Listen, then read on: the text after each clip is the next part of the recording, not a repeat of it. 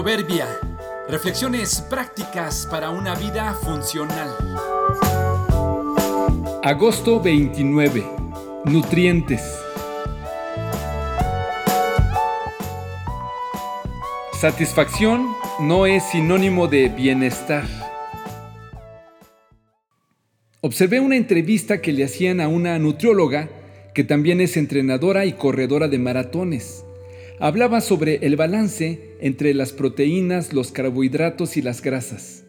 El entrevistador le preguntaba de los elementos necesarios para una buena nutrición para atletas y sobre algunos mitos, particularmente de los carbohidratos. Ella explicó sobre la importancia de consumirlos y de algunos que se consideran como buenos y otros que son dañinos, dependiendo de su origen y la forma en que se preparan o consumen explicaba la importancia de comprender lo que significan para nuestro cuerpo y de entender que son el combustible que necesitamos para funcionar adecuadamente.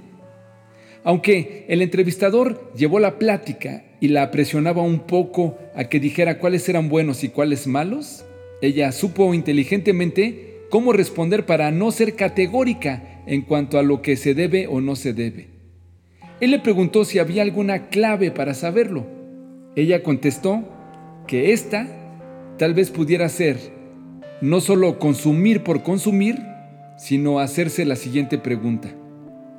¿Esto que voy a consumir me nutre o solo me llena? Es decir, ¿lo comeré solo porque me hace sentir satisfecho o por los nutrientes que me aportará? Siendo así, el consumo será mucho más inteligente que el solo hecho de buscar quitar el hambre o sentirse llenos. El entrevistador pareció no quedar muy satisfecho con la respuesta, porque en todos los ámbitos nos fascina que mejor nos digan que sí o que no, en lugar de decidir nosotros inteligentemente.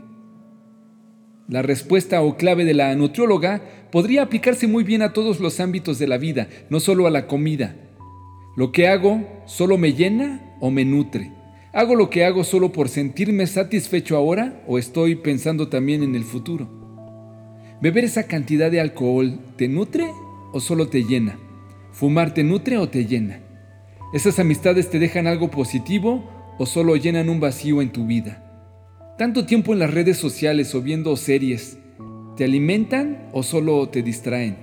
¿Tus colecciones, tus posesiones, ¿En verdad te hacen mejor persona o solo tapan un hueco?